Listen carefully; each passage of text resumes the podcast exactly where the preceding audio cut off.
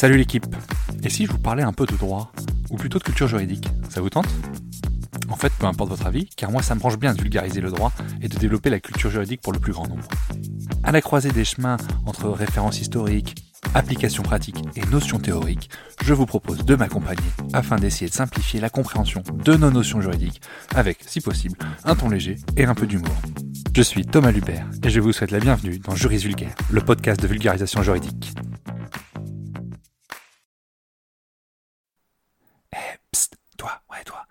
Veux me donner un petit coup de pouce, donne une note et un avis sur le podcast. Ça aide au référencement et surtout ça me fait très plaisir. Allez, bonne écoute. Je vous parle aujourd'hui de la démission. La démission, c'est un mode de rupture du CDI à l'initiative du salarié qui manifeste clairement sa volonté de rompre le contrat. Cette précision elle est importante, on parle bien d'une démission que quand on est dans un CDI. Il est impossible de démissionner lorsque l'on est en CDD. D'accord? L'idée c'est que le droit, il déteste, il prohibe les engagements à caractère perpétuel infini. Comme il déteste ces engagements, il doit permettre aux parties, dans, notre cas présent aux salariés, de se désengager facilement de son engagement à durée indéterminée. Ce qui n'est pas du tout le cas dans le CDD puisqu'il y a une date de fin et dans ce cas-là, le droit est beaucoup plus strict. Donc, on ne peut pas démissionner d'un CDD. Première précision très importante. Alors, pour qu'elle soit valable, le salarié pardon, doit clairement manifester sa volonté de démissionner et de manière non équivoque. C'est-à-dire qu'il faut que ce soit clairement établi que le salarié souhaite démissionner. Légalement, le salarié n'a pas l'obligation de préciser le motif pour lequel il démissionne. Notons tout de même qu'en cas d'ambiguïté sur la volonté claire du salarié et non équivoque, concrètement si l'employeur considère que le salarié a démissionné et que le salarié, lui, ne le considère pas, eh bien, un conseil des prud'hommes peut être saisi et peut requalifier la démission en un licenciement injustifié ou sans cause réelle et sérieuse. Autant le préciser tout de suite, il n'y a pas de formalité légalement prévue pour notifier une démission. C'est-à-dire qu'un salarié peut informer son employeur oralement ou par écrit de sa volonté de démissionner.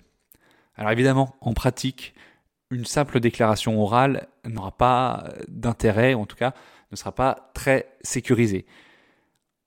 Pour éviter tout litige, il est préférable de le faire par écrit, par lettre recommandée ou remise en main propre contre des charges.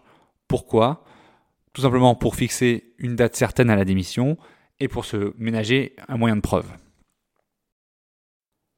Alors un autre mythe qu'on va tout de suite déconstruire, vous savez dans les films on a souvent euh, je pose madame et l'employeur qui dit non, je refuse votre démission. Alors, c'est joli, c'est cinématographique, c'est peut-être euh, en vigueur dans d'autres pays. En France, euh, c'est pas du tout légal, d'accord? L'employeur n'a pas le droit de refuser la démission du salarié. C'est un droit du salarié. Inversement, attention, le salarié qui a démissionné ne peut pas revenir unilatéralement, c'est-à-dire lui tout seul, sur sa démission une fois qu'il a démissionné, s'il veut annuler la démission, il faut qu'il ait l'accord, en tout cas qu'il se mette d'accord avec son employeur pour annuler sa démission. Une fois que la démission a été notifiée, elle est donc définitive. Je fais une petite précision sur euh, l'obligation de formalité. Certaines conventions collectives obligent l'envoi d'une lettre de démission. Cependant, euh, si le salarié ne respecte pas cette formalité, c'est pas suffisant pour remettre en cause la décision du salarié. Voilà, c'est plus euh, une formalité conventionnel et pour euh, plus de simplicité dans les sociétés. Venons-en maintenant au cas du préavis. Alors, le préavis, en général, le salarié, il est tenu de l'effectuer. Cependant, ce n'est pas la loi qui l'impose. La loi, elle renvoie aux conventions collectives, aux accords d'entreprise ou à défaut aux usages ou aux contrats de travail. D'accord? Ce n'est pas la loi qui régit une durée spécifique. Si vous comptez démissionner, je vous invite à vous référer aux conventions collectives. Généralement, elles prévoient toutes les modalités liées au préavis. L'employeur peut, à la demande du salarié ou à sa propre initiative, dispenser le salarié de faire son préavis.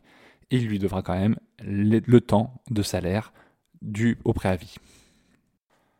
Le point de départ du préavis, ça peut être un débat. On admet que c'est la date de notification à l'employeur de la démission. Donc en gros, soit c'est la date d'envoi du recommandé, soit c'est la notification de remise en main propre, soit la notification verbale. Vous constaterez que cette dernière est relativement peu sécurisé puisque très difficile à prouver. Le salarié a également le droit de différer le point de départ de son préavis, il faut juste qu'il le précise dans sa démission. Par exemple, s'il démissionne le 15 mars et qu'il souhaite que son préavis commence le 1er avril, c'est tout à fait possible. Il faut juste l'indiquer. Alors déconstruisons également un deuxième mythe. Non, la loi ne prévoit pas d'heures pour rechercher des emplois durant le préavis. C'est pas la loi qu'il prévoit. Le salarié ne peut pas, sans l'accord de l'employeur, s'absenter pour rechercher un emploi durant son préavis.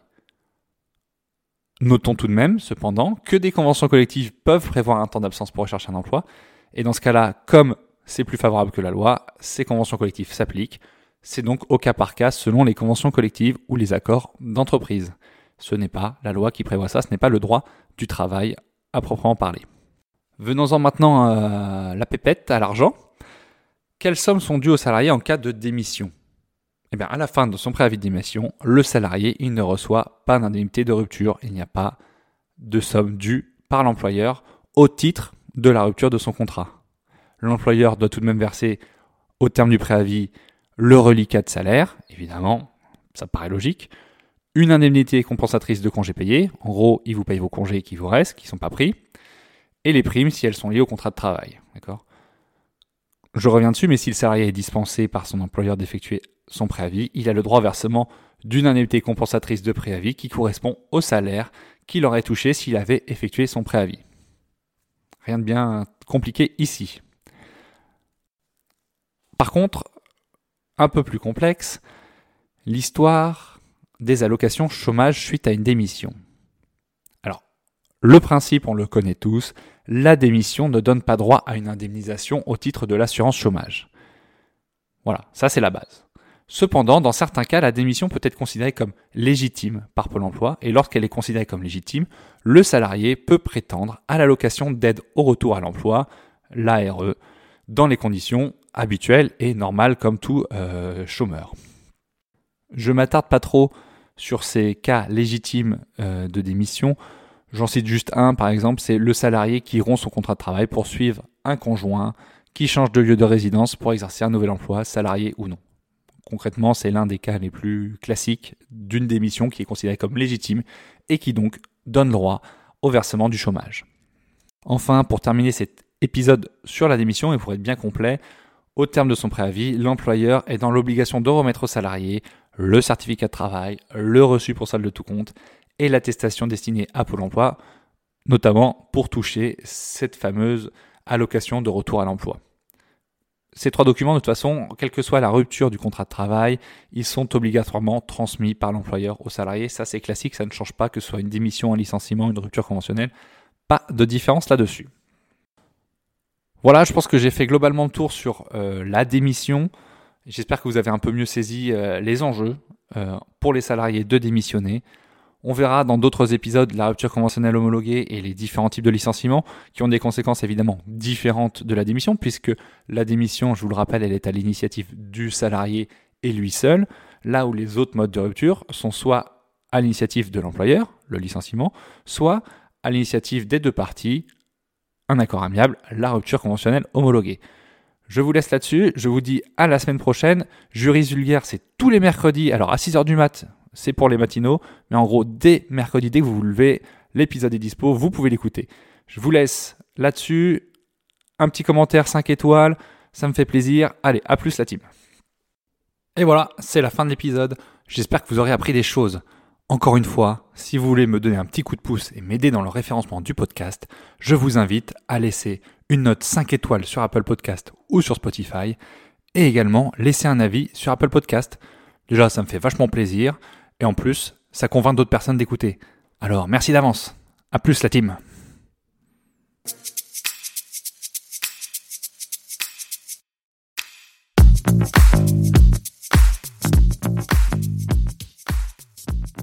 Vous voilà arrivé au bout de l'épisode et vous êtes plus proche de devenir juriste qu'hier. Merci d'avoir écouté jusqu'au bout. Si vous avez des questions, des remarques ou si vous souhaitez échanger, n'hésitez pas à me contacter sur LinkedIn ou par mail. Tout est dans la description. Encore une fois, je compte sur vous pour laisser un avis et une note si vous avez apprécié le contenu. Merci d'avance. Juridiquement vôtre. Thomas.